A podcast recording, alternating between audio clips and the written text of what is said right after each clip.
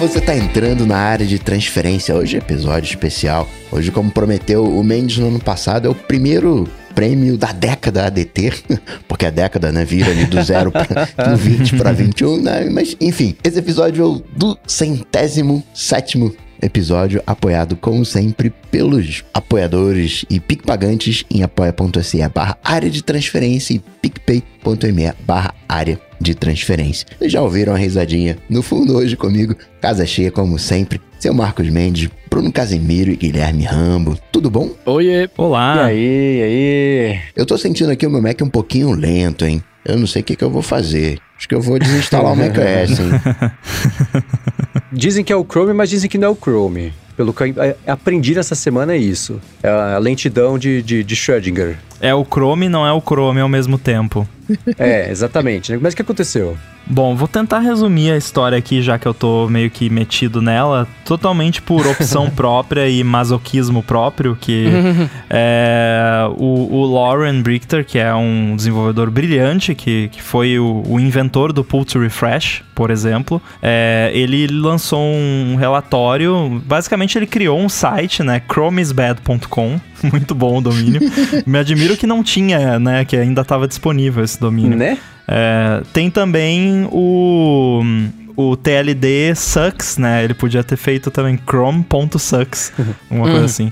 Mas uh, ele teve uma experiência no, no computador dele, no Mac dele e no Mac da esposa dele, se eu não me engano, que tinha um processo lá no Mac consumindo muita CPU, que era o Windows Server. Se você olhar no seu Mac aí, você vai ver que tem um processo chamado Windows Server rodando o tempo todo. É, e, e, ele achou estranho aquilo e ele foi tentando descobrir o que, que era, até que ele decidiu desinstalar o Google Chrome do, do Mac completamente e reiniciar o Mac. E ele percebeu que o consumo de CPU diminuía, né? Uh, aí ele lançou esse site tal, falando que, né, ensinando a galera a fazer esse processo, contando a história dele. Só que eu tive alguns problemas com, com uh, esse report que ele fez não com a ideia de que o Chrome possa deixar o Mac lento. É, isso não acho que seja algo impossível de acontecer. O meu problema maior foi com o, o tom e os, as afirmações concretas que ele fazia, de que não, o auto atualizador do Chrome fica rodando em background, mas ele se esconde do sistema e fica deixando o Windows Server lento, e isso faz o Mac inteiro ficar lento,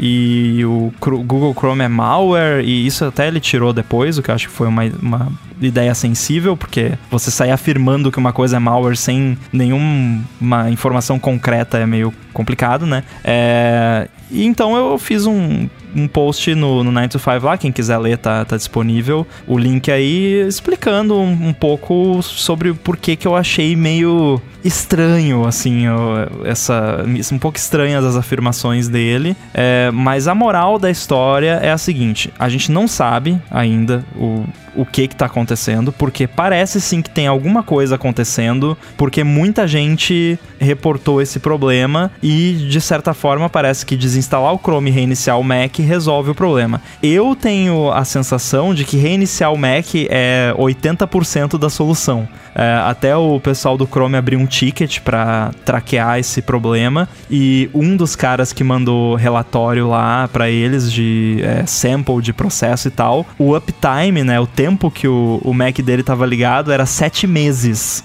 Então ele tava com o Mac ligado há sete meses. Caramba! E aí ele desinstalou o Chrome, reiniciou e o Mac ficou mais rápido. Será que o Mac ficou mais rápido porque ele desinstalou o Chrome ou porque ele reiniciou, né?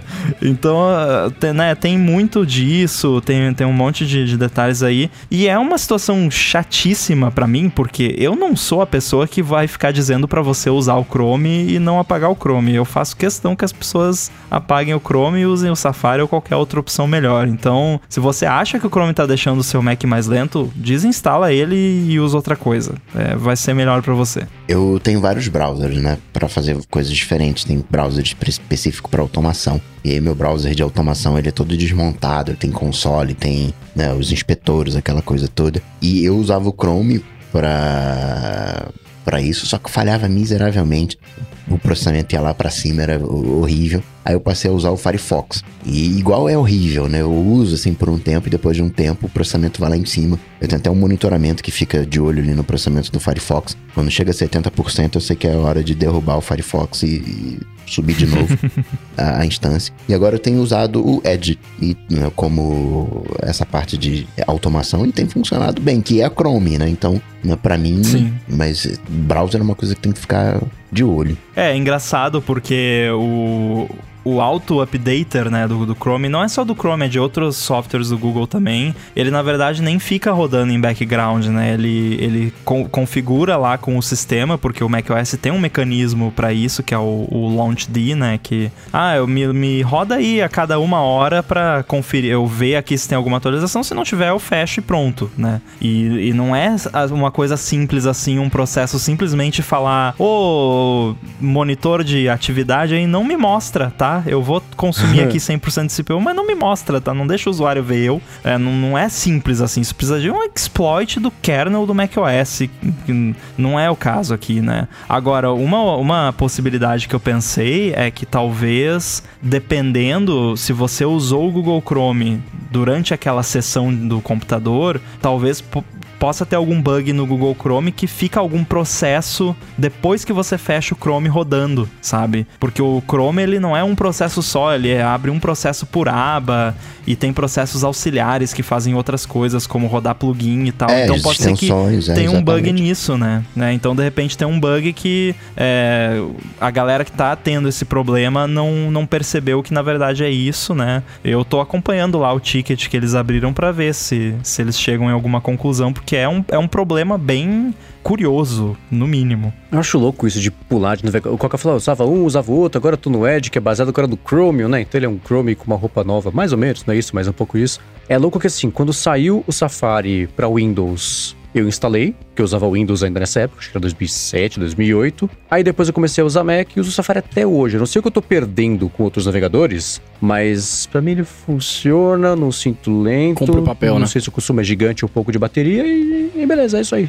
Não uso aquele monte de, de, de add-on também, essas extensões, coisas assim. O que tem aqui é o, o Ghostery para bloquear é, comentário e tem o do OnePassword para poder fazer login nas coisas, né? Mas só. É louco Nossa, isso. bloquear comentário um, é muito bom. Ah, não, é, é vida. Cara. Você quer não ficar bravo na internet, bloqueie comentários para não abrir esgoto cada vez que você entra no site, o povo brigando troco de nada. Não, mas espera aí, o ADT mas... não é uma hora e uns quebrados de comentários? Acho que não é uma boa ideia sugerir isso. Aliás, falando nisso, talvez, já talvez. entrando aqui nos follow-ups, o, o, área de transferência não é comentário, não. A área de transferência são regras. regras ditadas e que precisam ser seguidas. Porque a gente estava falando sobre cinema, né? Streaming na semana passada. E o Doug, Doug Ribas falou que foi um sofrimento ouvir essa parte. Porque a gente estava ditando regras sobre cinema e a realidade da gente não reflete a opinião né, de geral.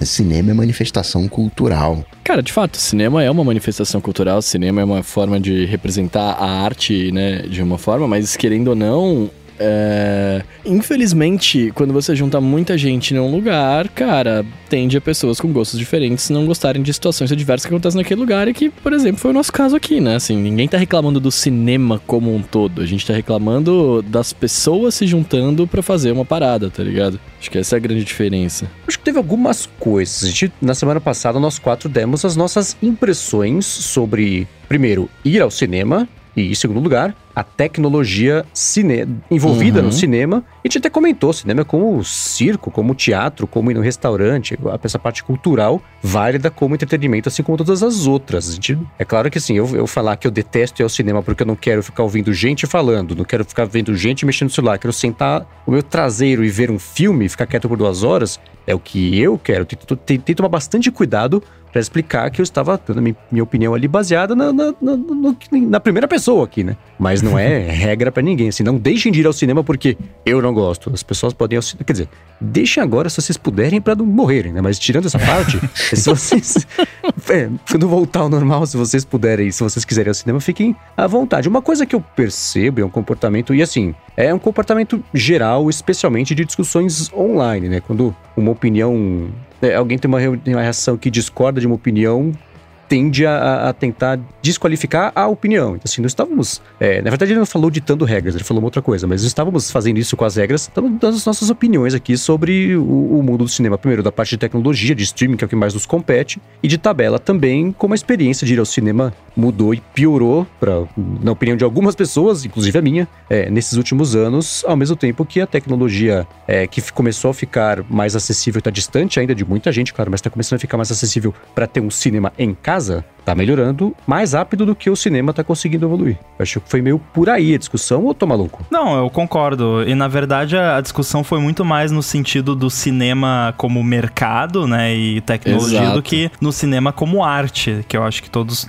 concordamos aqui pois que é. sim, é, é uma arte e uma cultura fantásticas e tem também uma diferença, é, existem diferentes tipos de opinião, né? Uma coisa é você falar, não, na minha opinião a Terra é plana, né? E, e isso isso, é uma opinião que está errada, né? Não, uhum. Esse é o tipo de opinião que pode estar errada, mas uh, existe outra opinião que é puramente um gosto pessoal, que uhum. não, não tá nem errado nem certo, é simplesmente o seu gosto pessoal e acho que a gente falou muito mais disso do que de, não, eu acho que é assim e tem que ser assim, né? Talvez colocando de uma outra forma, né? O cinema não é uma manifestação cultural. O cinema é um meio de distribuição. Filme é uma manifestação cultural que a gente pode consumir é no verdade. cinema, pode é consumir verdade. na TV, em casa, no celular e, e, aonde for. Então, a gente muito mais falou Muito de... mais democrático, inclusive, né, Coca? Porque para é. você passar um filme no cinema, é, olha o, o, as barreiras que você tem que enfrentar para isso, né? Enquanto que qualquer um com celular faz um filme e bota no YouTube e, e pronto, né? E, e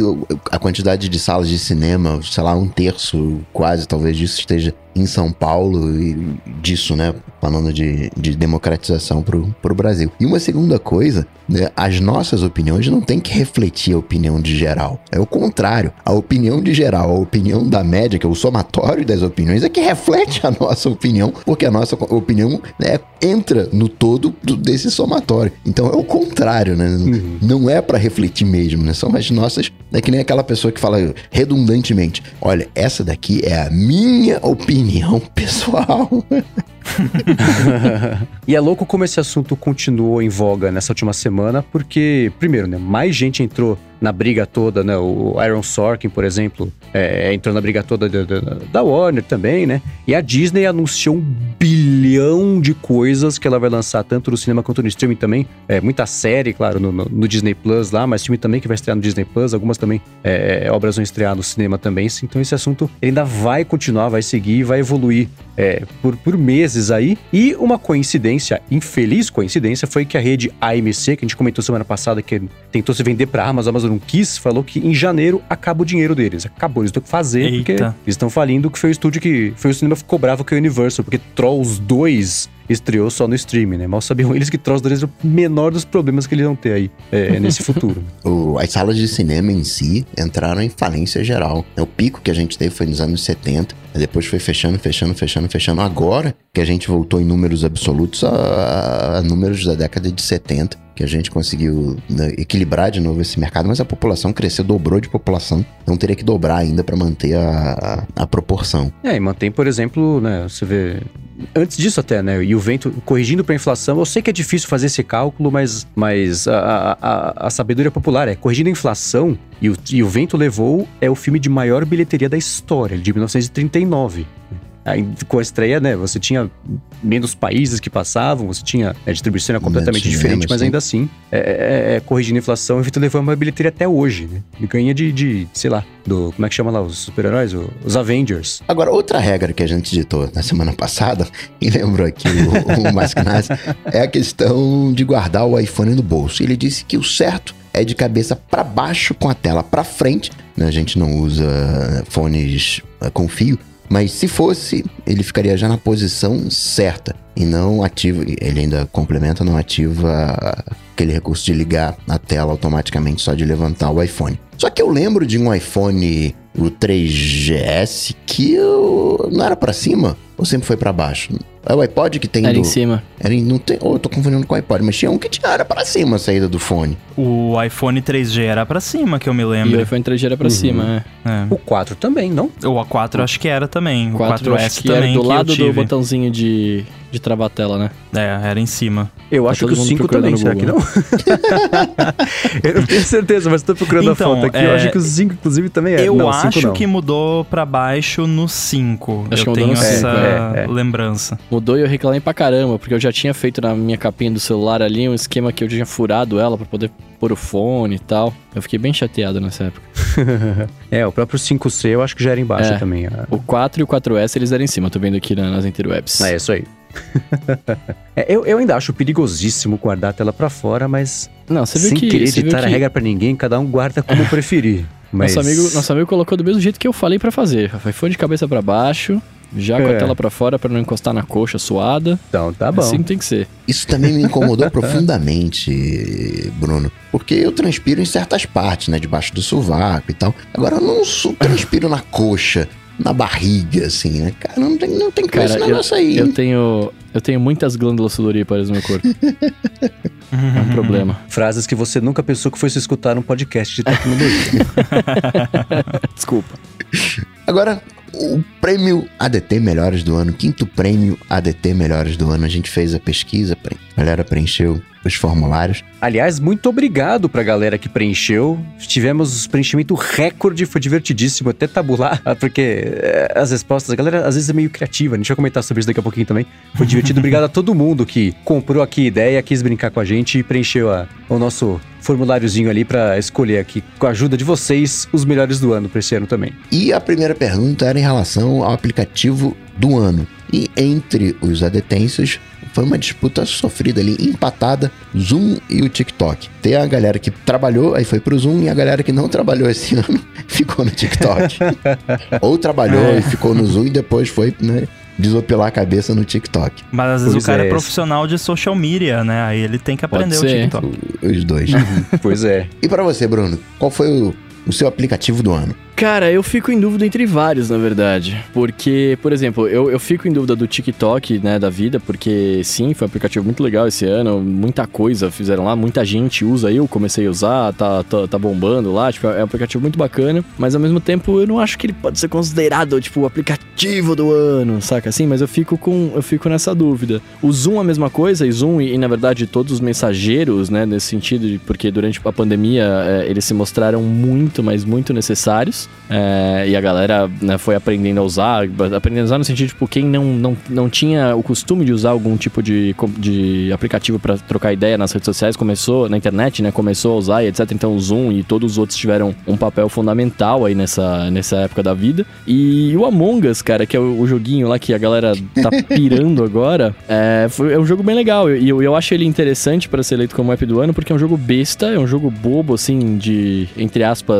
não muito bem feito, né? Nada de gráficos impressionantes e tudo mais. E é um jogo que vicia muito, porque é, é aquela. É, é é a repaginação daquele jogo detetive que você fazia matando as pessoas piscando o olho, Uhum, saca? sim. É exatamente isso. E é, e é- e é divertido você jogar com galera. Pô, é, nas eleições de São Paulo aqui, o, o Felipe Neto jogou com, com, com bolos, né? Assim, pra fazer coisa, pra fazer propaganda política, mas os caras jogaram. Então, assim, tipo, foi uma coisa que movimentou de fato, né, a, a parada. Então eu fico meio dividido, tá ligado? Mas eu acho que se eu fosse, se eu tiver que. Eu tenho que eleger um, né? Então, assim, se eu tiver que eleger um mesmo, eu ficaria, eu achei, com. Cara, acho que todos os mensageiros, porque eles tiveram de fato um papel importantíssimo, estão tendo ainda, né, no, no, no momento atual que a gente tá vivendo. Então eu vou, vou de Zoom e mensageiros. Agora, Bruno, pra acabar com essa alegria, Among Us sim é fantástico, colou. Mas eu descobri uma coisa: quando alguém reporta alguma coisa, você pergunta o que, que a pessoa viu. É, ah, qual é a prova? Aí. Ah, não, não sei o que, foi o, o preto porque eu vi ele correndo, não sei o que. Aí você pergunta, preto, onde é que você tava? Se o preto enrolar, não der uma resposta específica, "Fu, não fui eu não, pô, eu tava ali na cafeteria, sei lá.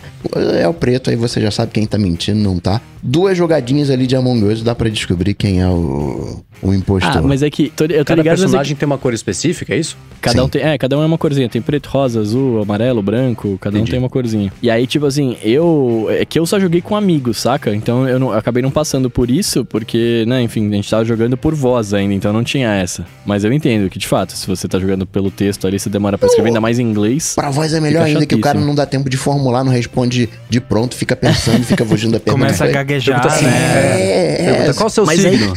Aí, que- aí que entra o roleplay, cara. Aí que Não, da hora, sim, é divertidíssimo você ser o. Você, né? Mas fica a dica aí pra quando você for impostor e matar alguém, já monta um script de, do que, que você vai responder antes, senão a pessoa vai, vai sacar. Justo. Agora, eu vou concordar em gênero, número e grau com o, o Bruno. Acho que não dá pra gente falar de 2020 sem falar de aplicativos que nos ajudaram a sobreviver em 2020. Tem né, os aplicativos de entrega, né? Que aj- ajudou muita gente a trazer as coisas pra galera não, não ir pra rua, quem podia. Acho que na parte de trabalho eu vou ficar com. Se eu tivesse que pensar um, né? Eu vou ficar com o Zoom. A gente viu isso na própria Apple falando, né? De como foi tretado. Porque justo quando eles estavam fazendo os ajustes do iPhone, veio pandemia. Então a galera não podia viajar, não podia mexer na máquina, que eles fizeram é, manipulação remota, né? Lá dos robôs e tal, no iPad mexia aqui, aí eu mexia o robô lá, não sei o que que mexia na linha de produção pra deixar tudo azeitadinho. Então acho que foi um ano do. não do digital, mas do. do tele, né? Aquela questão de, de distância, o Zoom ajudou muito, né? Os mensageiros, as redes sociais também, para manter todo mundo conectado e, e- e entra aí também as lives, os aplicativos, enfim, todo esse emaranhado, mas acho que o Zoom, ele representa essa coisa, né, de, de aproximar as pessoas, de deixar todo mundo junto, todo mundo falando a mesma linguagem para conseguir se entender, então vou de Zoom para aplicativo do ano. E você, seu Mendes? Eu concordei com os adetêncios na divisão entre Zoom e TikTok de aplicativo do ano.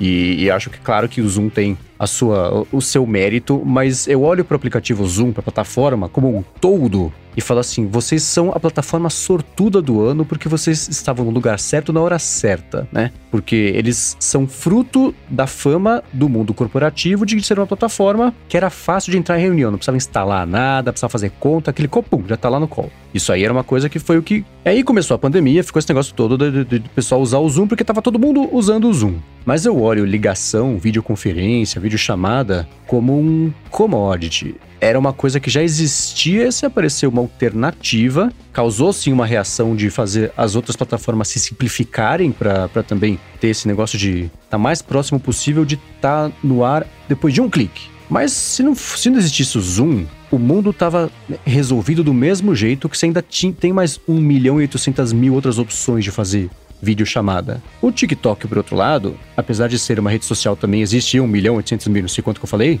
ele mudou o cenário de redes sociais neste ano. Ele já existia anteriormente, não é um aplicativo novo do ano, mas ele fez o Facebook corrigir a direção, o Instagram, que é o Facebook, corrigir a direção, fez o Twitter se mexer, ele tá fazendo todo mundo se mexer, o Snapchat se mexer. Então foi ele no mundo, na- na- no mundo social, que é a língua franca de comunicação da humanidade hoje em dia, eu acho que ele causou mais reverberações do que o Zoom na parte de, de ligações. E tem toda a treta, claro, que é possível falar do, do TikTok sem a treta política. A gente pode falar mais sobre isso daqui a pouquinho, dependendo do, do- das categorias seguintes aí, se a gente for aprofundar isso a mais ou não. Mas o Anderson Silva falou que o Google é detentor de 1 bilhão 799 milhões dos outros todos, é, aplicativos de comunicação que eu comentei. Mas aí tem um problema, Mendes, nessa tua, nessa tua lógica, que é o seguinte: veio o Zoom, aí a concorrência, né, é, talvez até maior do que o Zoom, mas aí a concorrência, o, o- TikTok, né, a concorrência teve que se ajustar. Só que no caso do Zoom, a concorrência não se ajustou. A concorrência falou: é, rapaz, é o Zoom mesmo, é o melhor, não vou nem chegar junto, né? No caso do- das redes sociais, a galera se mexeu. Então, né, isso é um ponto pro Zoom aí, pra, pra unanimidade do Zoom.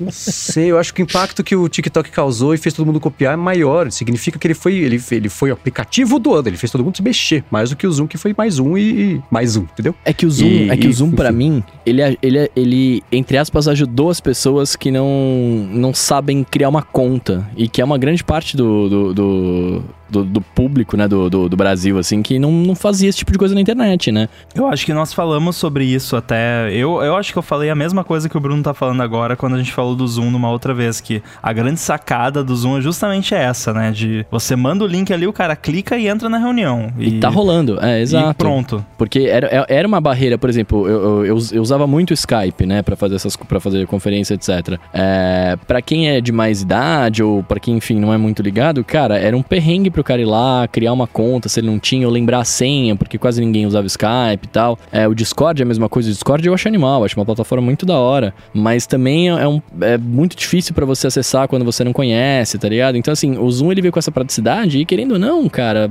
todo mundo hoje só fala disso. É tudo. Eu, cara, eu fiz pilates pelo Zoom, é, eu fiz um monte de reunião pelo Zoom, faço, a gente fez academia pelo Zoom com o personal, né? Então, assim, virou aquele, aquela carne de vaca, né? Digamos assim, porque todo mundo sabe como funciona, sabe como é, é só entrar e tá acontecendo, tá ligado? Tanto que, por exemplo, o Skype, depois disso, é, outras plataformas de áudio começaram a fazer o lance do link. O Skype agora tem o lance do link também. Você manda lá pro ele, você, pro cara, o cara tem instalado, ele logo pelo Skype Web, por exemplo. Mas antes não tinha, né? O, essa coisa do digital, eu tava vendo as coisas mais buscadas, né, esse ano no, no Google. E tinha lá como fazer máscara em tecido, né? Nem precisa dizer o porquê. Como fazer álcool gel. Aliás, não façam isso, exceto se vocês forem farmacêuticos, de químicos e whatever da vida. Né? Como fazer o cadastro único, como fazer o cadastro no auxílio emergencial. E tinha também como fazer o avatar no Facebook. Olha, como que tá a nossa digitalização, né? E eu tô falando de Brasil como um todo, né? Como é que a gente tá, né? O, é, o, o Zoom, ele tá sobrevivendo nesse mercado, né? A gente de fazer o, o avatar no Facebook. Bom, então acho que ficou claro, que ficou óbvio, né? Que eu escolhi o TikTok, mas e você então, Ramo? eu vou fazer uma coisa completamente diferente aqui, só pra bagunçar um pouco essa brincadeira aqui. É, eu concordo que sim, é, Zoom, TikTok e tal fizeram uma grande diferença, mas eu comecei a pensar aqui é, qual aplicativo que se eu não tivesse esse ano teria feito muita falta para mim. O Zoom não teria feito falta, porque tem outras opções. O TikTok é só uma diversão esporádica para mim, então também não teria feito falta. O aplicativo que teria feito falta, que teria sido. A minha vida esse ano teria sido diferente se esse aplicativo não existisse. E aí eu vou colocar aqui, não esse aplicativo necessariamente específico, ele só está ganhando porque ele é o que eu uso mais nessa categoria. Mas existem vários aplicativos nessa categoria, mas é o iFood. Esse é o aplicativo do ano para mim. Cara, é verdade. Eu usei muito o iFood esse ano, assim, mais do que eu já usei em toda a minha vida, pá. Mas vocês davam uma gorjetinha caprichada, a né? pessoa, né? Sempre, sempre dou. E eu, eu quero agradecer aqui a pessoa que na votação colocou o AirBuddy 2 como aplicativo do ano. Mas a gente acabou de falar do, do app do ano e aí a gente, aqui podia votar em qualquer app, né? Então podia ser um app que existe desde sempre, mas tem também o app novo do ano. E o que que os adetensos escolheram nessa categoria? Eles de longe escolheram, ficou bem próximo, né? O aplicativo do ano empatou e logo em terceiro lugar, em segundo, tirando empate, veio Overcast, mas o aplicativo novo foi de lavada o Widget Smith, que foi o vencedor na opinião dos adetensos. Curiosamente, em segundo lugar, o TikTok, que é aplicativo novo, mas descobriu esse ano, né? Claro. É, empatado com o Disney Plus, AirBuddy 2, Coronavírus SUS. Então, o Widget Smith ainda assim conseguiu ganhar do Corona e foi o aplicativo novo do ano no Pirão dos Adetências. Acho que vale mencionar que em quinto lugar, aliás, em sexto lugar, ficou o aplicativo do auxílio emergencial da Caixa. então, eu vou falar que para mim, cara, foi um pouco difícil eleger essa categoria do ano, porque assim, diferente da do, do, do, do app novo do ano, né? Porque diferente da, da categoria passada que a gente, que eu, que eu falei do Zoom, porque ele ajudou muita gente durante a pandemia, etc. Nessa do app novo, eu busco alguma coisa que eu usei, né, muito em 2020, por exemplo, no ano em questão, e que sim fez diferença para mim para eleger ele como app novo do ano. E por incrível que pareça, nada que eu baixei esse ano de novidade, assim, que eu parei para mexer e brincar, né, que foi lançado esse ano, me apeteceu horrores para eu falar, ah, foi esse e tal. Então eu acho que eu vou, eu, eu fico com a, com a opinião junto com os adetensos e coloco o Widget Smith, porque uhum. ele pelo menos me deixou, e não só eu, mas todo mundo, você fazer a, a customização sinistra no, na cara do S e mudar a, a cara do Sam para todo mundo, fazendo com que parecesse que você tem um aparelho novo a cada momento, né? Então, uh, ah, para mim, principalmente que gosta de ficar ficar mudando as coisas, gosto de, de, jeitos diferentes de ver a tela do celular, etc. Cara, é muito legal. Eu consegui fazer memorialzinho de fotos que eu sempre gostei, que só eu gosto do mundo, mas tá tudo bem. E é isso, fico com ele. Passou a febre do Widget Smith, não passou? Ah, mais ou menos. Ele era, ele era, isso, né? Ele era um jeito de customizar diferente, por umas coisas legais. A galera já fez e fez, tá feito. Ninguém fica falando muito mais. Eu, esse ano foi difícil de definir, tanto gostei da atitude do dicionário Oxford, né, que, poxa, esse ano foi tão, tão assim que eu não vou eleger uma palavra para esse ano. Foram mais de é, quase duas dezenas de, de palavras e termos para definir esse ano. E eu gostei muito da agilidade, não do resultado, do auxílio emergencial, eu gostei do resultado. Achei que funcionou legalzinho, né, tirando a galera que fez fila lá na, na caixa e tal, não sei o que, que né, precisou ir até lá, mas achei que no geral funcionou bem esse esquema do cadastro emergencial, aplicativo, principalmente na primeira, eu, que eu acompanhei mais a primeira parcela, que já é direto para conta, e na segunda tinha que abrir conta na, na caixa e bagunçou um, um pouquinho. Mas o aplicativo do ano para mim fica sendo o coronavírus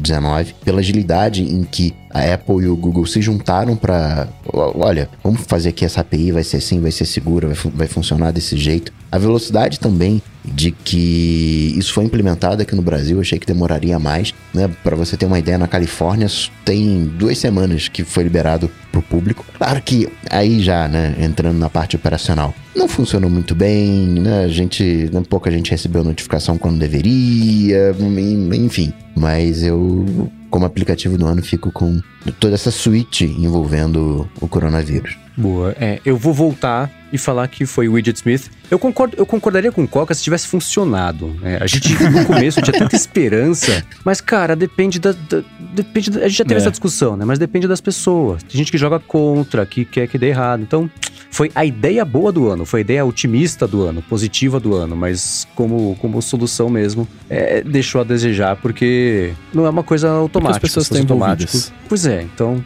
o ponto de falha sempre é a pessoa entre. É, na época do computador, entre a, a cadeira e, e, a mesa, né? Então é, é, isso. Então eu volto pro Widget Smith porque ele foi a sinalização de que né, foi a prova, foi o argumento final de que as pessoas querem mais customização, aquilo tudo que todo mundo já sabe. O pessoal do Android fala assim: é, idiotas, a gente sempre soube desde o começo. Pois é, chegou agora no, no, no, iOS um pouquinho mais de customização e, e claro que tem toda a história do, do, David Smith ser um cara super bacana, super comprometido, um cara gente boa, todo mundo gosta dele. O aplicativo, apesar de ser horroroso, ainda é bem feio, ele abriu um universo de possibilidades para deixar os iPhones bonitos, né? Então, é, é, eu acho que ele representou uma mudança. Ele, ele ele deu essa sumida agora porque ele chegou junto da novidade da, da abertura de possibilidade de customizar desse jeito, né? Então, ele foi ele foi também o aplicativo certo no tempo certo, só que do jeito certo também. Né? Não que esteja ditando regras, hein, por favor. Mas eu achei que, que ele foi. Uh, deu tudo certo ali para ele, para ele fazer. E para mim foi o app do ano pelo que ele representou, significou e trouxe de possibilidade para todo mundo. E pra alegria que ele gerou no mundo, porque né? De notícia ruim já basta, né? Verdade, verdade. É, eu vou concordar também. Não, não tem muito como fugir. É, o, o Widget Smith, embora não seja um app que eu particularmente uso muito, é, eu acho que foi bem executado. Tem essa questão do design, que aí é mais uma questão de, de gosto, né? Que tem gente que gosta, tem gente que não gosta. Mas um, o fato é que ele permitiu muita gente que queria customizar a tela do iPhone fazer isso de uma forma que, que foi prática e eu acho que foi um marco cultural no, no ecossistema de iPhone uh, o lançamento do Widget Smith, mesmo que não tenha sido essa a intenção, né? Acabou sendo é meio que de tabela, é, é, é até engraçado que o, o, David Smith ele, fa ele fala que ele não jamais esperaria algo assim, não era a intenção dele. A intenção dele era que isso ia ser uma ferramenta para nerds que queriam baixar um, um arquivo JSON de uma API e fazer o parse e botar o número lá num widget. E no fim Caramba. das contas é a, a menina lá do TikTok que quer botar uma foto de gatinho na, na home screen ou botar um, um calendário bonitinho e tal. E, e é isso. E ele abraçou isso, soube, soube aproveitar o, a exposição que ele teve e não poderia ter acontecido para uma pessoa melhor que o David Smith, gente boa e merece todo o sucesso que ele teve. Inclusive no nome, né?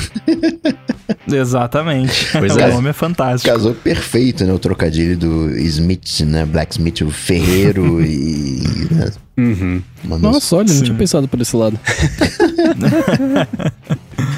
A próxima categoria que a gente perguntou foi o produto do ano. E foi o Mac com M1, a gente pode passar para a próxima. É, porque eu ia falar isso. A minha, a minha coisa foi o Mac com M1. Próximo. Não tenho nem o que falar.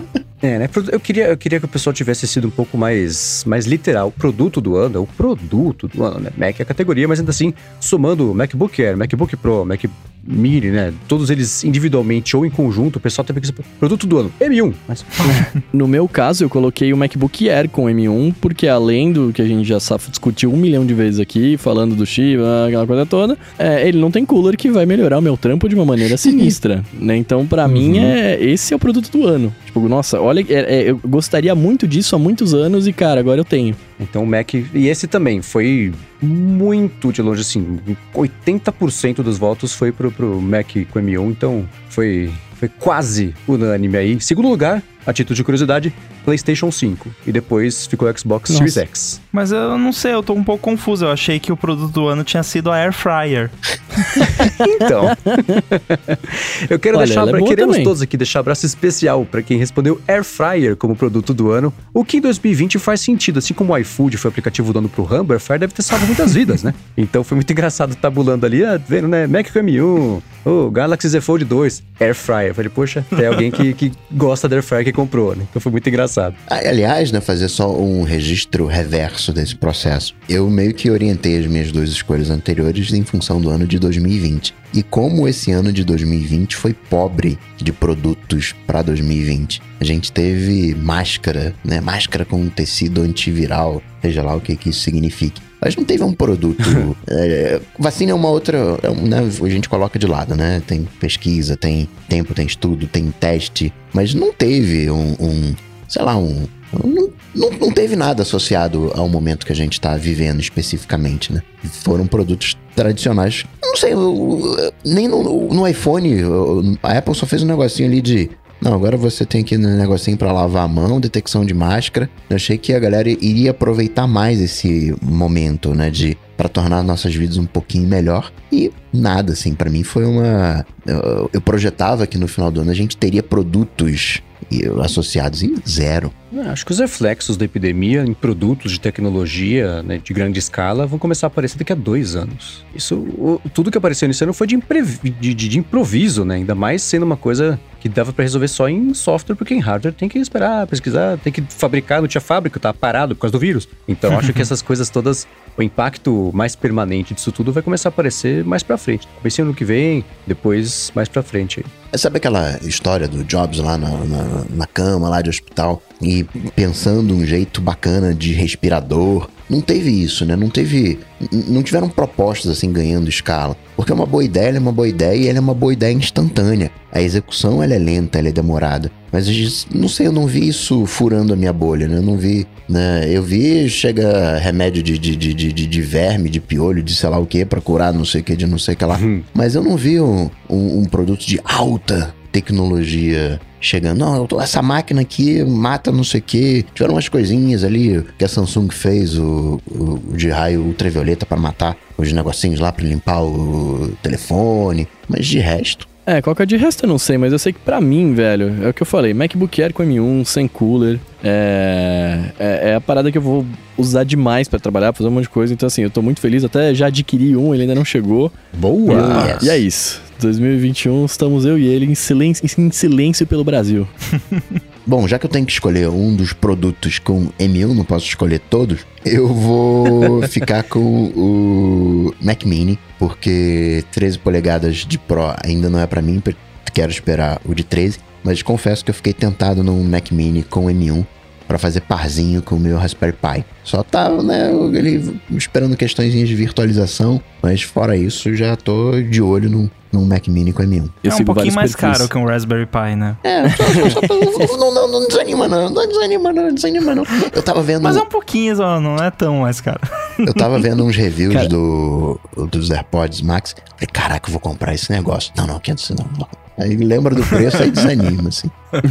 Eu sigo vários perfis de, de setups no Instagram, né? E os caras postam um monte de foto bonita e tal. Todos que eles postam com com o Mac Mini, cara, são, são de babá, assim. Fica muito bonito em cima da mesinha ali. Bom, pra mim ia ser diferente também, né? Eu acho que o MacBook Air com M1 é o produto do ano pelo que ele representa. É, aquela, é o susto de toda vez você. Até hoje, pensar, fala, cara, como é que pode o Mac, o, o, laptop de entrada, o mais básico que tem, ser mais avançado, mais rápido do que o mais parrudo da geração passada? Então, as possibilidades que foram. Ele é o jeito mais mais óbvio de você mostrar as possibilidades que foram abertas e de quebra é um excelente computador, né? Então quem comprar ele não tá comprando possibilidades, tá comprando soluções. Então eu, eu acho que, que ele é produto do ano, sim. Chegou no finalzinho, os 45 do segundo tempo, mas para mim ele é ele sim. Eu vou na mesma onda e é difícil não ir, porque é como o Mendes falou, é, é, é até de certa forma fácil você falar que não, mas uh, em teoria, os números. Não.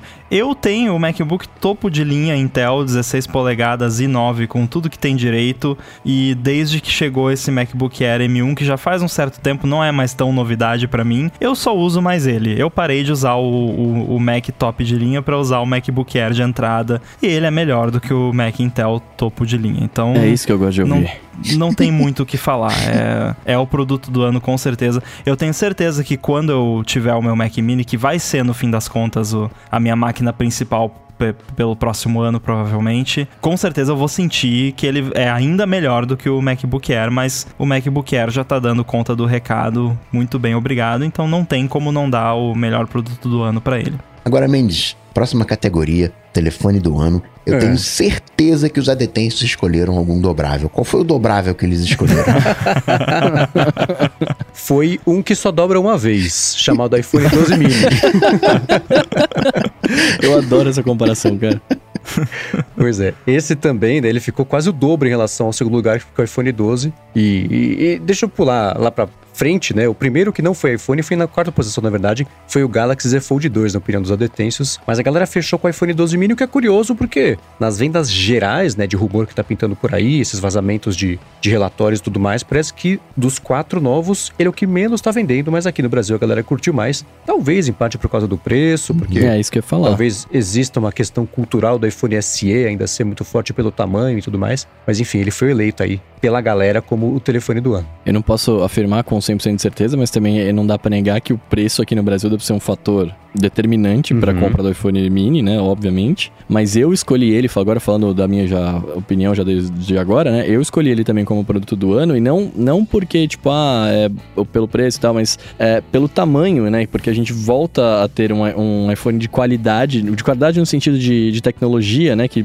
é a mesma coisa praticamente do, do iPhone 12, só que menor. Topo né? então, de linha. Topo de linha, isso, obrigado. Obrigado, tava procurando essa palavra. Então a gente volta a ter uma coisa, uma, uma coisa boa assim, um pouquinho menor que outras pessoas gostariam de ter, né? Tipo, também em parte, pessoas que mantinham o iPhone SE como o principal, é muito era pelo tamanho também, né? Então, assim, é, é meio que indiscutível que vai rolar muita, muita gente vai comprar, muita gente vai gostar e, cara, eu achei legal demais também. Eu acho o 12 mini eu fofo demais e poderia pegar esse telefone do ano. Só que aconteceu uma coisa recentemente, que foi o tal do Apple Pro RAW. E eu sou um zero de, hum. de, de fotografia, não entendo nada de nada de nada, mas eu consegui mexer no RAW nativo e conseguir no aplicativo nativo que edita o RAW agora. Nativo é 10, né? Você consegue fazer os ajustes e eu hoje consigo pegar uma foto, digamos, não ruim, mas pegar uma foto e realçar as coisas que eu quero realçar.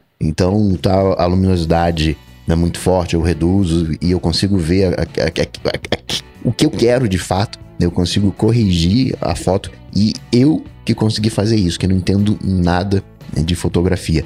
Então, por uma coisa de software, eu vou pegar o 12 Pro como telefone do ano, mas com um coração gritando aqui o, o Mini. Caras, eu vou fazer uma escolha que só um adetêncio concordou comigo. Xiii. Mas é o seguinte, para hum. mim, o telefone do ano foi o LG Wing. Eu vou dizer por quê. Hum. Porque ele é uma ideia que, obviamente, não ia colar. Esse telefone não ia vender de jeito nenhum, mas a LG fez para tentar fazer algo diferente. Assim como a Microsoft fez o Surface Duo, que eu comentei no último matinal. Ela lançou esse telefone para ninguém, mas lançou. A LG fez a mesma coisa, eles estão perdendo dinheiro, não sabem o que fazer na divisão de celulares, ainda assim fizeram alguma coisa diferente, tentaram, né?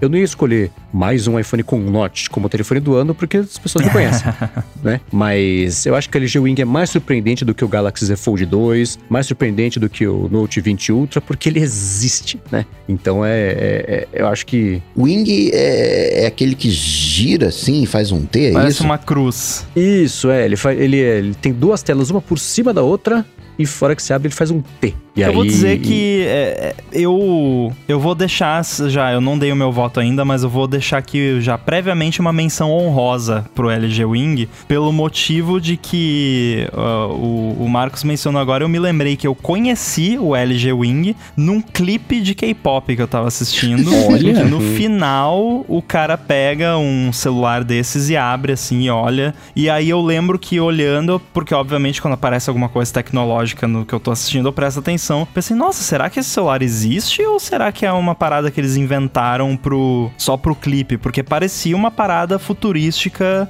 eh, e o clipe tinha um tema meio futurístico assim. Então ele despertou esse eh, essa coisa em mim e eu acho que é um sinal de que tem algo especial nele, mesmo que na prática não seja muito útil, mas enfim. É interessante, mas vou deixar como menção honrosa porque eu não quero dar o meu voto pra ele também.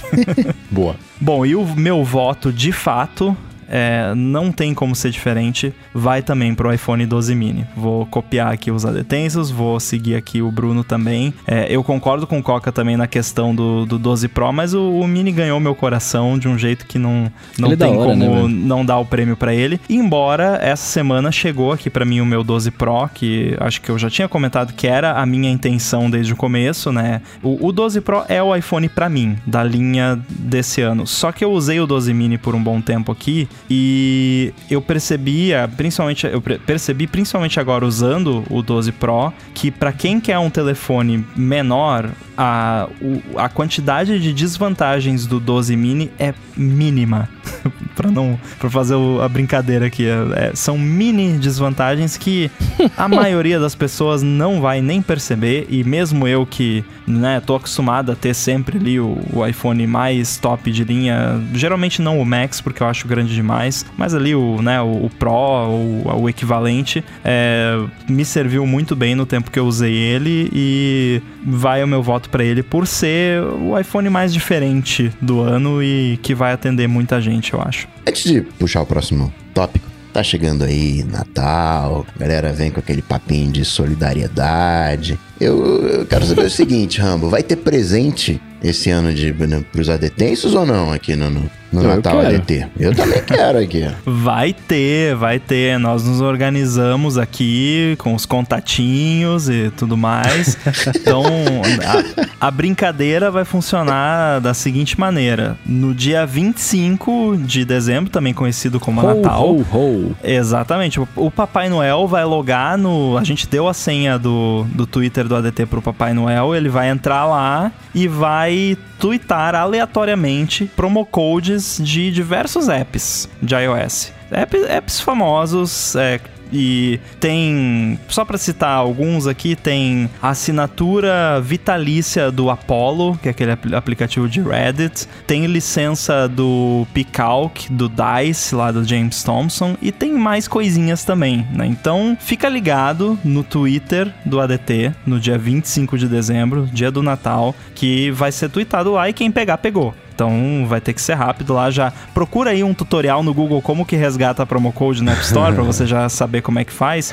Só que não vai ser tudo lá no Twitter do ADT. A gente vai dividir os promo codes que nós temos. É bastante, não se preocupem, mas tem que ser rápido. É, então a gente vai dividir. A metade vai ir pro Twitter e a outra metade vai ir exclusivamente por e-mail somente para os apoiadores do ADT.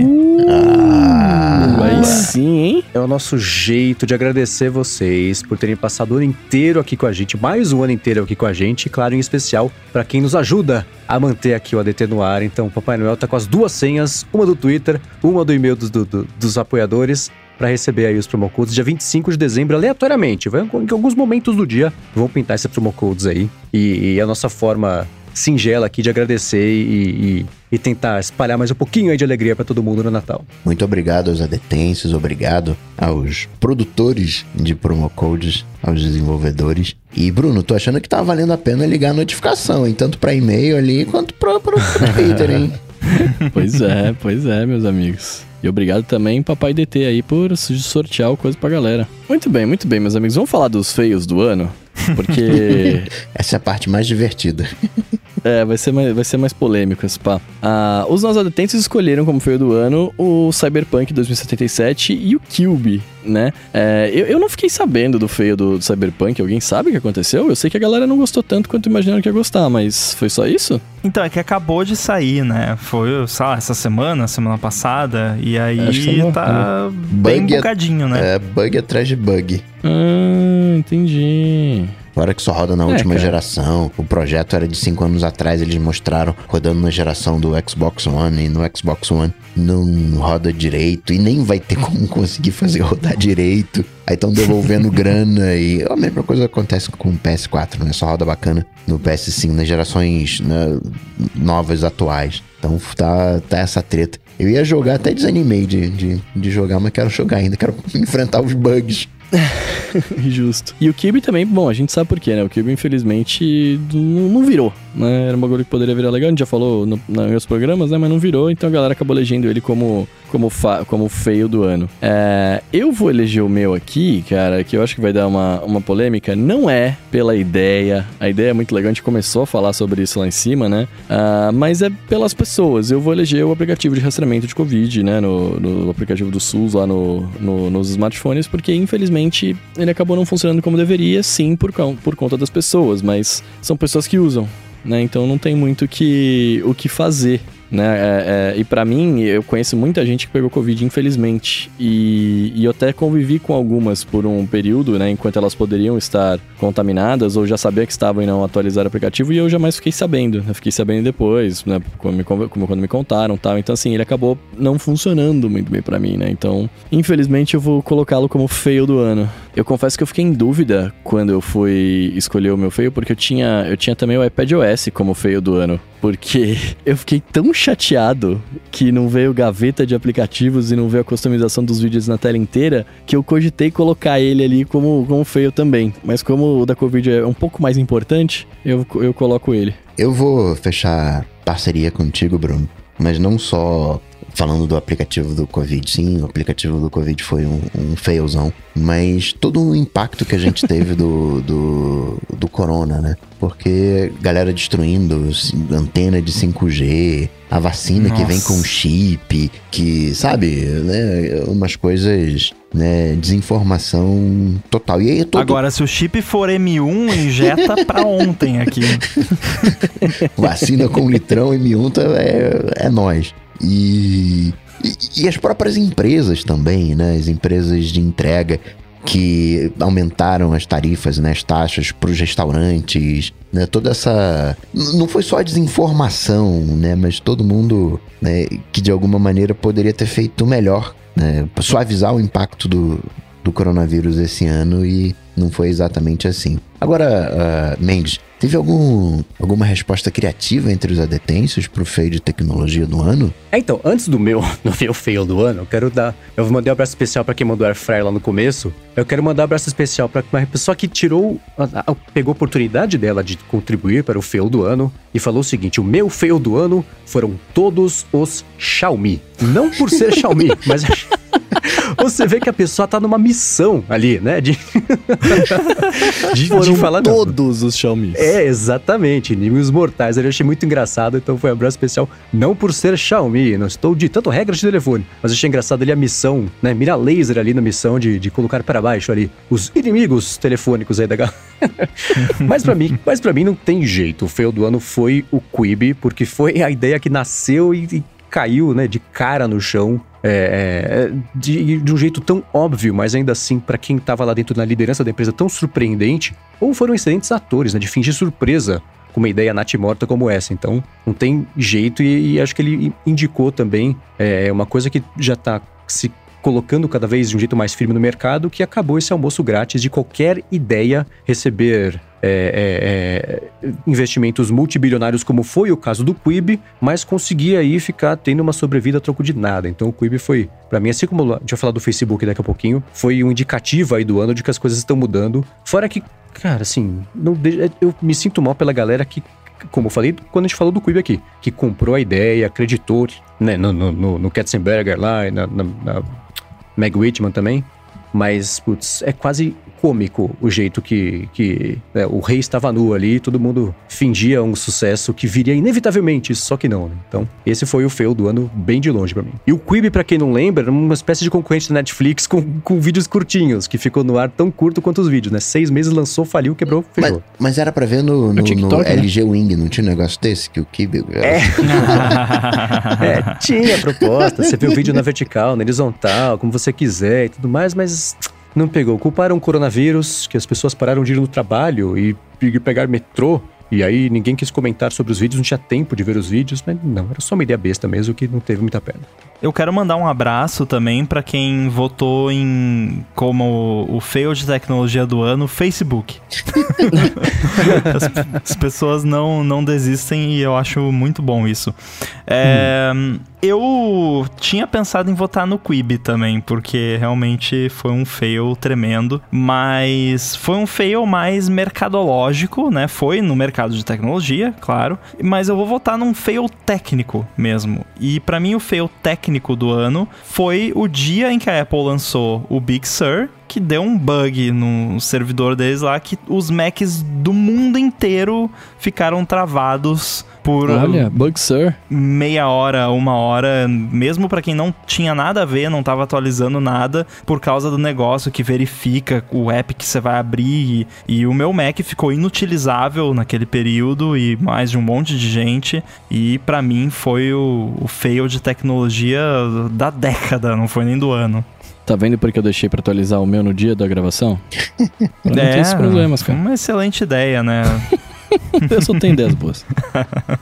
Um que eu tive dúvida também de, de selecionar foi a campainha da Ring que, tava pegando fogo. Nossa, Nossa. é verdade. Fazer um, um recall né, da campainha pegando fogo. E isso, isso vai acontecer mais vezes, com certeza, né? No, no- no te- telefone pegando fogo e tudo mais. Mas é o, o, o- o ponto de virada, né? O, o mundo que a gente tá entrando, onde uma simples campainha, um simples interruptor, que era um- uma coisa relativamente simples, pode entrar em falha em larga escala agora. Bom, não é de tecnologia, mas essa semana eu vi até Twitter que precisaram fazer o recall de uma vela por risco de incêndio. Não foi a vela do cheirinho do Mac, né? Ufa, não. E agora saindo do feio do ano, entrando nas notícias de tecnologia do ano, que, que os adetêncios escolheram, seu Mendes? Bom, para surpresa de zero pessoas que estão escutando aqui o episódio, chutem! Acertaram. Foi exatamente o lançamento, aí sim, do M1, do, do chip, processador, a chegada do M1, não é, especificamente aí de, de Macs. E, e também ganhou com bastante folga aí, em segundo lugar, que ficou a audiência do- dos Big Techs, né? Das quatro empresas grandes aí, frente ao Senado americano, mas ainda assim, o M1 da Apple dominou aí, teve um monopólio das notícias do ano. Olha só. ganhou na, Cadê por parte das adetências. É, eu, eu vou, eu vou, eu vou com eles, cara. O, o- quando eles anunciaram o Apple Silicon, né? Enfim, quando eles anunciaram o, o, chip próprio, etc. Cara, foi uma parada que mexeu com, com o coração das pessoas, né? É, acho que não tem muito como não, não querer falar que ele que foi a noti- uma, das notícias do ano. Não vou, não vou dizer a notícia, mas uma delas. E, e é uma coisa que, cara, a gente tá vendo agora na prática como que tá funcionando isso e, e com certeza daqui a alguns anos é, é, vai, vai ser uma coisa que vai fazer uma, uma graça mesmo no mercado, né? Vai abalar bastante. Então, pô, não teria como não escolhê-la. Eu vou ficar com a questão do Facebook sendo dividido, o processo do Facebook, que já chega dizendo o que, que tem que ser adotado. Não, já, já tem que dividir esse, esse negócio aí. Né? Já chega com, com a decisão, mostrando o tamanho do problema, Que nem a mostrando gente aqui, né? que o, o Facebook não conseguiu ainda resolver, resolver esse problema, que ainda né, o TikTok não é um- uma concorrência né, que muda o, o panorama. E a gente vai ouvir falar muito disso. Isso não vai ser resolvido em três meses, isso vai ser um processo bastante longo aí, né? E tô curioso para ver o que, que vai. Uma coisa é certa, né? De todos os processos, a gente teve o Google envolvido nisso, a gente teve o Microsoft envolvido com isso, a gente teve a IBM também envolvido em processo assim. E quem é a IBM hoje? Né? Olha a Microsoft hoje, comparado a 15 anos atrás. Olha o que, que o Google era há 10 anos atrás, o que, que ele é hoje. Ainda é um grande, talvez o maior desses, desses três que eu citei, mas como ele tá, né, tinha Boston Dynamics, tinha projeto de balão, whatever, como o Google ele foi enxugando a sua, a sua esfera de atuação, né? Então, certamente o Facebook pode ser que esse processo não dê em nada, mas com certeza ele vai diminuir o, o alcance dele. Eu, eu, não, eu vou concordar com o Coca no futuro. Quando isso acontecer, fato consumado, falo, nossa, esta é notícia da década. É um excelente começo que isso está em vias de acontecer. Mesmo que não aconteça nada, vai não acontecer nada dessa vez. Vão, vão abrir outro processo, depois vai vir outro processo. Agora começou, não tem mais jeito, o Facebook não consegue mais segurar. Quando isso acontecer, eu vou comemorar. Enquanto isso, eu vou comemorar a notícia que eu escolhi como notícia do ano, que foi a redução para 15% da comissão da App Store para 99,99999% de desenvolvedores. O que é bom para todo mundo, menos o 0,001%, que é a galera que fatura mais de que um milhão de dólares, e aí é um outro problema, né? Mas, mas pra galera mesmo, pra, isso é bom para todo mundo. Desenvolvedores, a já falou sobre isso, né? Então, resumindo, desenvolvedores, pra gente, pra Apple, pro mercado, para concorrência. Acho que isso vai ser um, um impacto positivo para todo mundo aí, que vai ter mais gente com mais motivo para entrar nesse mercado e fazer mais coisas bacanas girarem e virem ao mundo aí. Então, para mim, a, a, notícia do ano é uma boa notícia do ano para combater meu pessimismo perene aqui. É a redução de 15% da, da comissão da App Store. É, eu vou seguir também. Vou votar na redução da taxa da App Store com menção honrosa ao M1, mas eu não quis dar o prêmio pro M1 porque já demos ali do MacBook Air, então acho que já tá já, já ganhou aí um prêmio, então já foi representado. Então vai, vai na, na taxa da App Store também, que foi,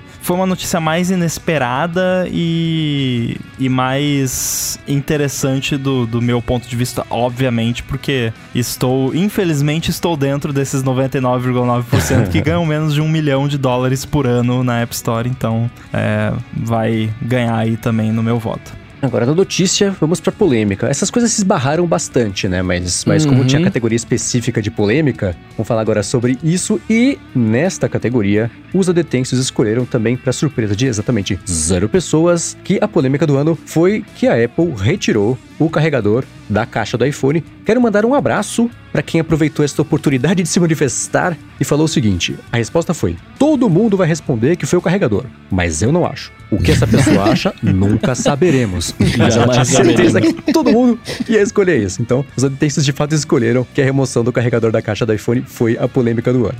Pois é. Eu, eu até, cara, eu até pensei em falar que seria essa, porque impactou uma galera e falaram, Procon, sei lá o que e tal, mas no fundo, no fundo, beleza. Eu, era uma coisa que era esperada, tá ligado? Querendo ou não, né? Já tínhamos falado disso algumas vezes, todo mundo já tava falando, enfim. É, no meu caso, eu acabei escolhendo a notícia que já escolheram anteriormente da Hearing, né? Da, das empresas de tecnologia, porque eu acho que essa sim foi uma parada que, que é polêmica porque né, todo mundo parou para ver, a, tipo, foi uma coisa que meio, meio jogo de futebol, assim, aqui a gente principalmente ficou vendo, comentando, etc.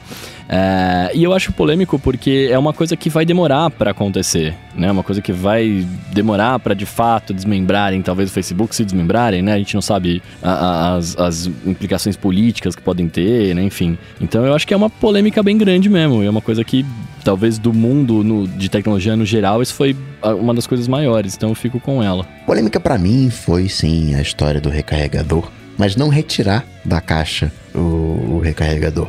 A Apple poderia ter, oh, retirei a caixa do recarregador. O problema foi ela ter dito que retirou da caixa o recarregador por questões ambientais. Isso sim é polêmico.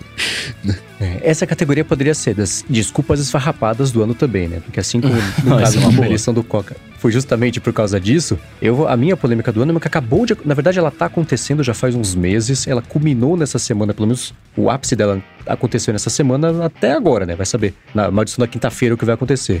Mas é a privacidade do iOS aumentando e o Facebook ficando né, com uma reação um pouco estranha. Publicaram essa. fizeram uma, uma campanha, né? Veicularam anúncios aí em vários jornais americanos falando assim: não, nós estamos pensando nos pequenos negócios. O que será das criancinhas, né?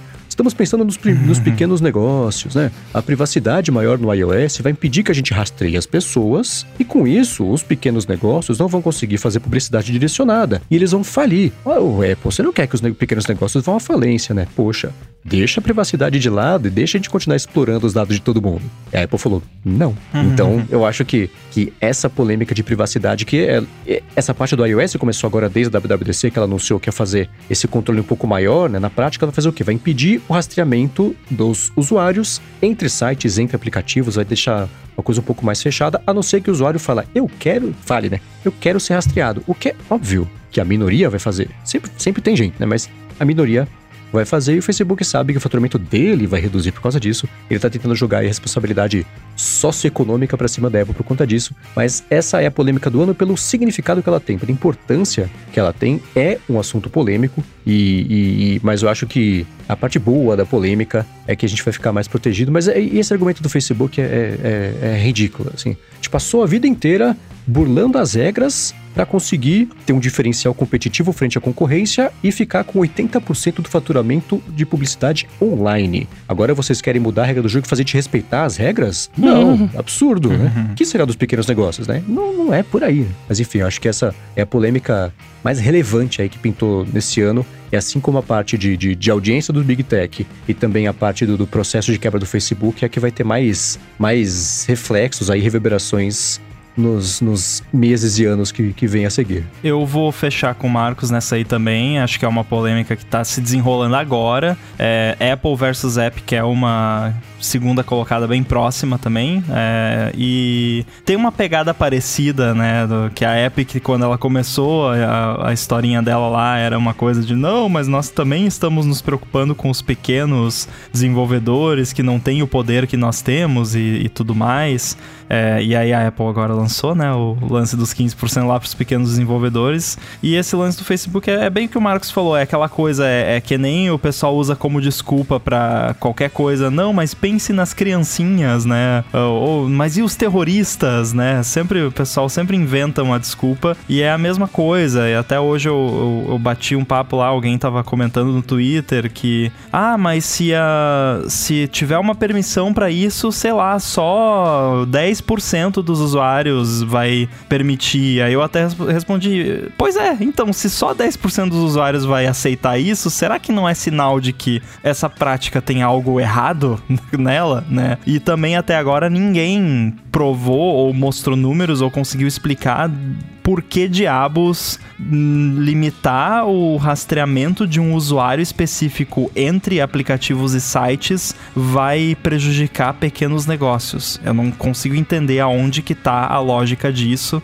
Para mim é só uma campanha de marketing que o Facebook escolheu porque pequenos negócios estão em alta agora, tá todo mundo falando, salve os pequenos negócios, o que eu acho fantástico, excelente. Por favor, compre do pequeno negócio aí da sua cidade, seu vizinho e tudo mais, mas é uma desculpinha que eles estão dando para poder continuar coletando dados à torto e à direito e continuar faturando o que eles sempre faturaram, vendendo esses dados que eles vão falar para você que eles não vendem, mas eles vendem, eles só não, eles não vendem os dados, mas eles vendem o resultado dos dados, que é o targeting absurdo de, ah, eu quero esse anúncio que tem que aparecer para mães solteiras que têm entre 25 e 30 anos e gostam de pular de um pé só quando elas entram no banheiro. Sei lá, o nível de targeting do, do Facebook é, é bizarro e eles vão perder isso e, e isso provavelmente vai ter um impacto econômico no Facebook e eles estão inventando desculpas para tentar se livrar disso. Enfim, já falei demais. Isso daria um, um assunto inteiro num episódio normal do ADT. Daria e o, mesmo. E o bacana, entre aspas, dessa história é que a Apple ela tá tomando um partido, né? A Apple não tá simplesmente falando, olha, é, não é uma lei geral de proteção de dados, os dados são seus e se você quiser compartilhar, você pode. A Apple tá dizendo, você não vai compartilhar os dados, não. Ela tá, tá tomando um partido, né? Ela não, não é um checkbox que você liga e desliga, enviar dados pro Facebook sim ou não, é. Não tem mais como Uhum. você... Tá mudando o paradigma, né? De, de, de privacidade e, e tudo mais, isso é, é sempre bom. As, as empresas na Finalmente. Facebook que lute. É, você sabe o que vai acontecer? Eles dão um jeito de tentar burlar isso. Aí no iOS 15 a Apple bloqueia, eles reclamam, no iOS 16 eles burlam. É um jogo de gato e rato, né? Eles estão tá- cada um fazendo o seu papel previsível. Que bom que do lado de cá o papel previsível é tentar preservar nossa privacidade. E a última categoria, podcasts do ano. E entre os adetêncios, teve uma, um vencedor unânime disparado? Te- Foi empate? Como é que foi, Mendes? Cara, te- te- teve as duas. te- sim, teve as duas coisas. Porque a gente teve coisas. empate, Caramba. é, mas ao mesmo tempo, temos um vencedor disparado, porque pela, acho que quarta ou quinta vez consecutiva, né? Então, acho que foram cinco prêmios. O Mac Magazine no ar levou aqui o de favoritos dos adetensos. Porém, neste ano também, o Flow Podcast levou, empatou com o Mac Magazine no ar. Então, tá a preferência dividida aqui de podcast do ano entre o Flow e o Mac Magazine no ar. Pa- Parabéns pros dois pelo prestigis, prestig, prestigiosíssimo prêmio aqui do ADT. Quinta edição pra vocês. Bacana. Fico feliz que os dois tenham levado. Maravilha, eu vou, eu vou, cara, eu vou junto com os adetenses aqui, vou falar do Flow Podcast, porque independentemente de concordar com opinião, discordar, não é, não é esse o ponto que eu queria abranger, mas eu acho muito legal a forma como eles conduzem os assuntos, no sentido de ser um ambiente aberto onde você pode falar de qualquer parada sem se preocupar, né? O galera, eles recebem lá todas as opiniões, né?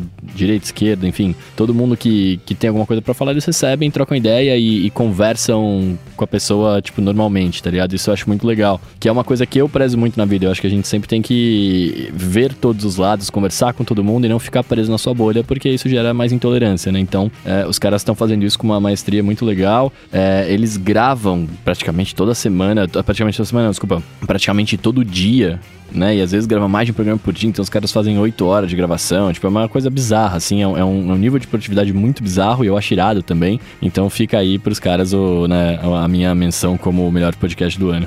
E posso só fazer um complemento aqui, porque eu falei algumas semanas que eu não conhecia, não conhecia mesmo, não fazia parte do meu radar, porque não faz, não faz parte do tipo de coisa que eu consumo. Mas ainda assim, é bacana ver primeiro que eles, em um ano, apareceram e explodiram. Não sei se eles existem mais de um ano, mas é tipo o TikTok ser o, aplicativo novo do ano para algumas pessoas, apareceu agora. Então é bacana e acho que é, de qualquer forma é, é isso, né? Tá tendo um impacto cultural relevante e isso merece é, é, respeito e atenção, independente de, de- até de concordar com o que é dito lá ou não. É, é importante causar essa, esse impacto de uma chacoalhada de vez em quando. Eu vou fechar com os adetenses, o Bruno com o Flow.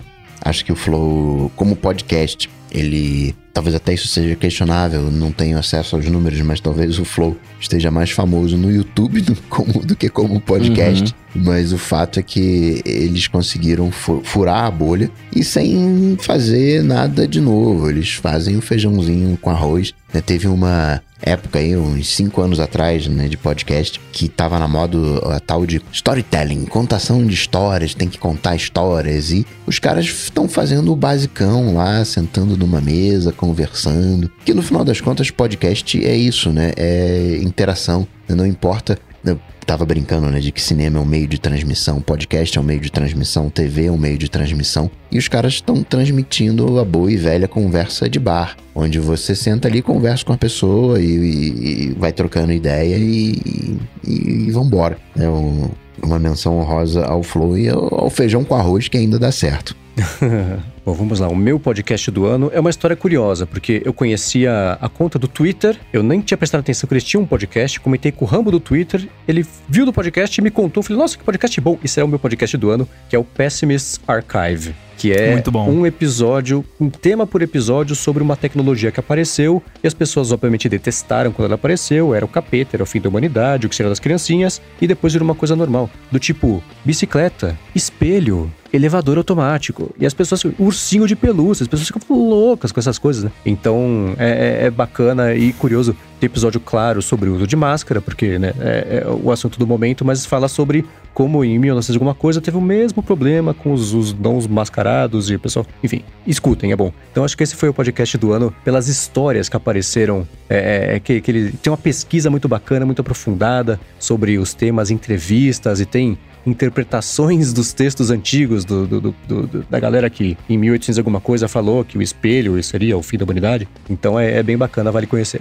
Realmente é muito bom. O- os meus favoritos é quando o pessoal falava que a pessoa ia ficar com cara de alguma coisa, né? Não, essa pessoa vai ficar ou, ou escutando rádio, ela vai ficar com cara de rádio. E você pode perceber que a pessoa tem a cara de rádio porque ela tem o queixo não sei como.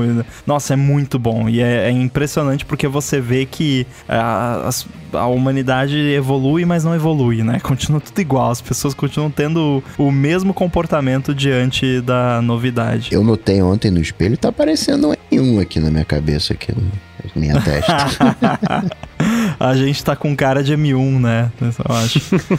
Mas, uh, embora eu acho fantástico, eu não vou votar no Pessimist Archive, até porque o Marcos já votou, então não precisa de mais um voto. É, eu achei muito difícil escolher um só. Então eu vou mencionar aqui acho que três que fizeram a diferença esse ano. É, eu sei que para algumas pessoas ficou mais difícil ouvir podcast, porque eu ouvia muito no carro, no ônibus, no metrô e onde quer que seja. Para mim, não mudou muito. Na verdade, eu tô ouvindo até mais podcast do que eu ouvia quando eu me deslocava mais por aí. E eu comecei a ouvir até mais alguns podcasts não de não tecnologia e alguns podcasts nacionais também. E eu vou votar aqui em três podcasts nacionais em nenhuma ordem particular, os três têm o, o, voto com o mesmo peso, porque eu não consegui escolher um.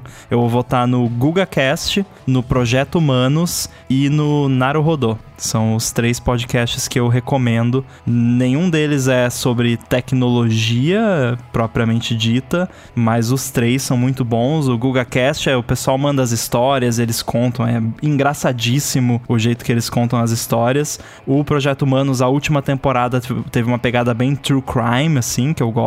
Então é um pouco mais pesado, talvez não seja para todo mundo. É... E o Naruhodô é de ciência e é sempre uma curiosidade legal, assim, tipo por que, que as pessoas bocejam? E eles fazem um episódio inteiro sobre por que, que as pessoas bocejam. E é muito divertido, então recomendo esses três. Bom, eu quero dizer que os três também foram votados pelos adetensos como favoritos de algumas pessoas. Eu vou deixar aqui na descrição do episódio todos os podcasts que receberam pelo menos um voto, porque tem bastante coisa legal. Acho que é um jeito aqui de, de também de conhecer novos podcasts. Enfim, você sabe como a gente é apaixonado por isso. Então, qualquer oportunidade que a gente tem de promover podcasts, a gente aproveita. Então, vai estar aqui na descrição do episódio os 30 aí podcasts que, que a galera citou e, e votou em diferentes é, é, níveis aqui. Obrigado, claro, a todo mundo que votou no Cocatec, votou no loop matinal, votou na DT, mesmo a gente pedindo para não votar na DT, votou na DT, votou também no Stack Trace. Obrigado a todo mundo que fez isso, pelo gesto, te reconhece e agradece. E vai estar tudo aqui na descrição, os, os podcasts citados e votados aí por todo mundo. E partindo para os alôs ADTs, esse que é o último alô ADT do ano, a gente volta quando aqui agora? Volta só para CS, né? A gente volta no começo do ano que vem. Tem que ter CS, só volto depois de, de de CS. Então, então só em 2022. então vai acumulando as perguntas com a hashtag AloADT lá no Twitter que quando a gente voltar ano que vem a gente responde. E foi o que fez o Power of Miley, perguntando se o ADT funcionaria se dependesse apenas de iPad e de iPhone, né, sem usar um, entre aspas, computador de verdade. Uh, eu acho que se, de, se usar iPad e iPhone, sai. É isso que eu falar. não sai, porque tem aquele problema que existe desde o iPhone OS 0. nada, que é você não conseguir usar mais de uma fonte de áudio ao mesmo tempo. De, né, dá para você ter Lamentável. a ligação e gravar o som ao mesmo tempo que nem acontece no computador. Ou você faz uma coisa, ou você faz outra. Como para gravar podcast, a gente necessariamente precisa das duas coisas. Teria que fazer um no iPhone e outro no iPad, aí funciona. Deve ter algum jeito, vai lá no Discord, pelo Safari, não sei o que lá. Ah, mas sim, tirou da caixa, quero fazer. Não dá. Então, quem sabe no iOS 200? Se eu fizer, usasse uma plataforma que é TriCast, né? Que grava uhum. na, na nuvem, né, talvez rolasse de, de fazer. Mas hoje a gente não consegue nem iniciar a transmissão sem um computador de verdade. Né, porque é. a, a, plataforma de streaming né, que a gente usa para gravação, né, que joga pro YouTube e tal, é, precisa de um não sei se no iPad, talvez agora no iPad que tem um. Não, acho que no iPad rola iniciar. Desktop browser ou whatever. E talvez consiga, mas tem algumas limitações. É, né? E uma vantagem específica que a gente tem é que a gente não edita, né? É que editar no, no, no, no iPad, no iPhone seria bem mais trabalhoso, acredito. E, uhum. mas, né, acabaria caindo no colo do Du, que é um computador, então né, daria para fazer funcionar, mas do jeito que tá hoje. É, eu acho importante mencionar que se você tá pensando em produzir um podcast no iPad ou até mesmo no iPhone, mas principalmente no iPad, dá. Tem gente que faz isso. Uhum. Mas especificamente o ADT, né, com o workflow que a gente tem, acho o que pega também Fazer a muito é a questão da live. Acho que a transmissão ao vivo também complica bastante a situação. E até mesmo a edição no iPad rola. Tem o pessoal lá do Ferrite, Relay, acho Ferrite. que. É, eles usam o Ferrite, alguns É bom, podcasts deles são editados. Eu já vi um vídeo dele editando lá com o Apple Pencil e tal. Uhum. Né? Depois que a pessoa aprende a, a fazer, fica até melhor do que num computador tradicional, né? Mas é uma coisa que Tem você uma curva de precisa. aprendizado. Exatamente, você precisa aprender e pegar o, o jeito, mas rola, né? Só que o ADT já tem o nosso jeitinho de fazer, tem a questão da live que complica um pouco e eh, não é a gente que edita, então se fosse só pra gravar, desconsiderando a questão da transmissão ao vivo, seria de boa. Tem um aplicativo, né? Aquele, o, o Anchor lá, se eu não me engano. é, você pode fazer, você pode produzir o seu podcast direto nele. Você pode até gravar com pessoas direto por ele, né? E depois já publicar. Então, meio que a gente resolveria o lance da, da gravação, né? Por isso que o Spotify comprou. É. É. Mas o, o, o iOS também tem uma parada que você não consegue conectar microfone externo para fazer ligação. Então, mesmo que você tivesse gravando dessa forma, você poderia. Eu não sei se funciona, tô, pensei aqui agora, teria que fazer um teste, mas você poderia é, ligar para a pessoa via qualquer aplicativo de, de ligação, até telefone normal, e aí você filmaria a sua tela e gravaria o, o áudio dessa da conversa da pessoa, né? É, se ela não tivesse como se gravar, por exemplo. Mas eu não sei se isso, no momento em que eu começo a gravar, não sei se cairia a ligação, não sei se tem todas essas fitas, então ficaria Não, complicado. não mas rola gravação de tela de. Enquanto tá de- ligando, é, né? Então, Já, tem, já tentei, o, o som não, não, não sai. É, dá pra fazer, mas né, o, pra gente hoje teria que fazer algumas adaptações. Mas isso, essa pergunta do Power of Mile é bacana porque bate com o, o próximo Alô ADT do Gustavo Faria, que diz que ele tava super contente com o rumo que o iPad tava vindo, que tava chegando ju- juntinho ali do Mac. Caramba, mó legal, né? O iPad vai ser um computador. E aí vem a Apple, pega o Mac, coloca um chip RM e chuta o iPad pra longe de novo. Né? Ele pergunta o que, que a gente acha que vai acontecer com o iPad daqui pra frente. Vai ser, entre aspas, enterrado de vez, vai ressuscitar, né? Os Macs renascem, né? Como é que fica esse panorama do iPad frente ao M1? Bom, o meu tá na parede aqui agora usando de monitor quase. É, isso, isso foi pra você, que você era todo empolgadinho com, com o iPad. O, o Mendes já desistiu de iPad faz tempo, já tem uns três anos que, o- que o Já. Mendes desistiu do iPad. Mas vira e mexe o, o, o- Bruno. Não, iPad, iPad, iPad. Agora já até comprou M1, já, já jogou o iPad na Cara, parede. eu sou. Eu sou entusiasta da, da tecnologia de, de toques e, e lápis, né? Eu gosto muito de, de tablets no geral, assim. Quando eu era moleque, meu sonho era ter um tablet da Wacom, só pra poder mexer ali e dar. Porque ele pode ficar de mouse também do, no, no computador, né? Então esse era o meu sonho, era ter uma caneta ali pra, pra brincar. É, e aí quando eu ganhei isso no iPad foi sensacional. Mas eu acho que assim, num futuro, cara, posso estar redondamente enganado, não, não sou, sou longe de ser o cara que entende de estratégia de lançamento de produto, mas é, de repente, daqui uns 10 anos, sei lá, 5 anos, a- a- meio que pode migrar pra ser uma coisa só, saca? Tipo um, um híbrido da vida, manja, não sei. É, acho que o, o iPad OS 15 vai determinar boa parte desse futuro. Se, se for mais um ano de toque, ao invés de ser de tique, aí a gente começa a se preocupar. Senão,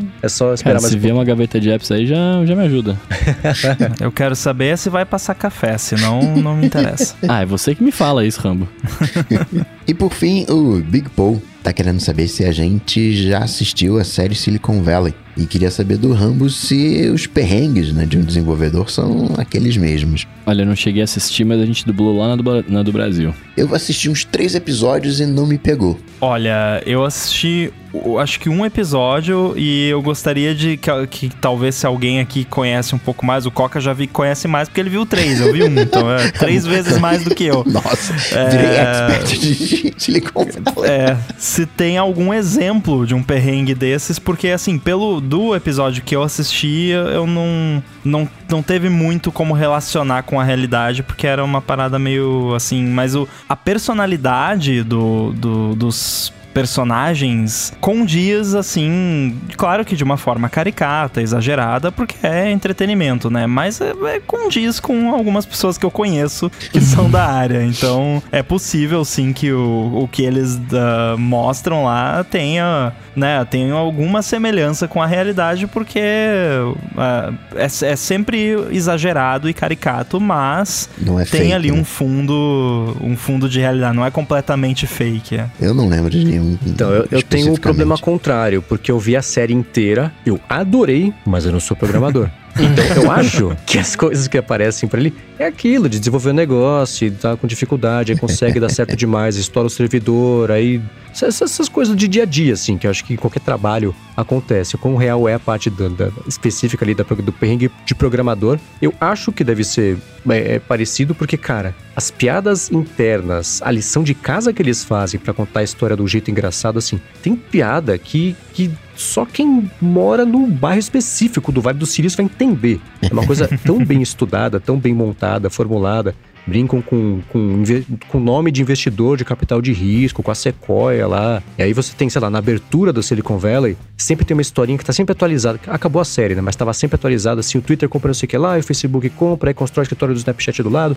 Então, é, é- é- a série inteira, ela dá uma patinadinha no começo. Por outro lado, ela é aquilo, assim. Se você não gostou do- do- da metade da primeira temporada pra frente, você não vai gostar porque não sai daquilo. Mas eu achei a série muito boa, muito divertida. É o tipo de comédia que me, me, me, me agrada mais do que o The Office, por exemplo, que é a comédia por awkwardness. Aquilo não, é a comédia pela comédia. Eu achei divertidinho. Vale dar uma chance pra quem gosta de tecnologia, né? não tem jeito. Mas, mas vale dar uma chance pra quem não assistiu. Olha, eu vou ter um certo tempo agora, né? Vou ter um pouquinho de férias e tal. Então vou ver se sobrar um tempinho, eu vou tentar prosseguir aí, a ir além do primeiro episódio. É, se eu conseguir passar da metade da primeira temporada, de repente engrena, e aí a gente pode fazer um follow-up num episódio futuro. Boa. Muito que bem. Agradecer por mais um ano aos apoiadores que nos apoiam lá em apoia.se barra área de transferência e pique nos pagam em picpay.me barra área de transferência por mais esse ano. Desejo a todos vocês um excelente Natal, um, dentro do possível, um ótimo ano novo. né? Se cuidem e cuidem dos seus. Agradecer ao Edu, sim, claro, né, que edita, faz essa mágica aqui com a gente. Agradecer a parceria por mais um ano, né, dessas quatro cabeças, com entrando mais uma né, fixa em 2020 e é isso. Obrigado pela oportunidade, obrigado por mais um ano e pós-CS, a gente tá aí. É isso aí, muito obrigado. É, repito aí todas essas mensagens do Coca. Um Feliz Natal e Ano Novo pra todo mundo. E quem quiser me acompanhar, eu tô lá no Twitter, arroba underline inside, Guilherme Rambo 2 no Instagram e também no 9to5mac.com com o Stack Trace. Até depois da CS, então. Maravilha, meus amigos. Eu sou arroba Bruno Casemiro no Twitter, no Instagram no TikTok mais próximo de você. É, faço das palavras do- dos, dos meninos as minhas também, só pra não ficar repetindo muito, mas boas festas, cuidem-se bastante, descansem, aproveitem esse fim de ano pra tentar des- desligar um pouco aí da, da loucura do mundo. E é isso. 2021 tamo juntos. Ou eu sou MVC Mendes no Twitter e no Instagram também. Obrigado para todo mundo que nos ajuda a ficar no ar aqui, manter o ADT rolando. Vocês fazem o ADT acontecer. Muito obrigado para quem recomenda, para quem apoia. Obrigado Edu, obrigado a quem nos patrocinou, obrigado ao Rambo por fazer parte agora aqui também. Obrigado a vocês por estarem até agora aqui com a gente. Valeu. E pra, só pra lembrar também, né? Eu apresento o Loop Matinal, podcast diário de segunda a sexta do Loop Infinito e escrevo a coluna semanal todo domingo no ifeed.pt. Tudo dito e posto, a gente volta ano que vem. Tchau, tchau. Valeu! Falou! Valeu.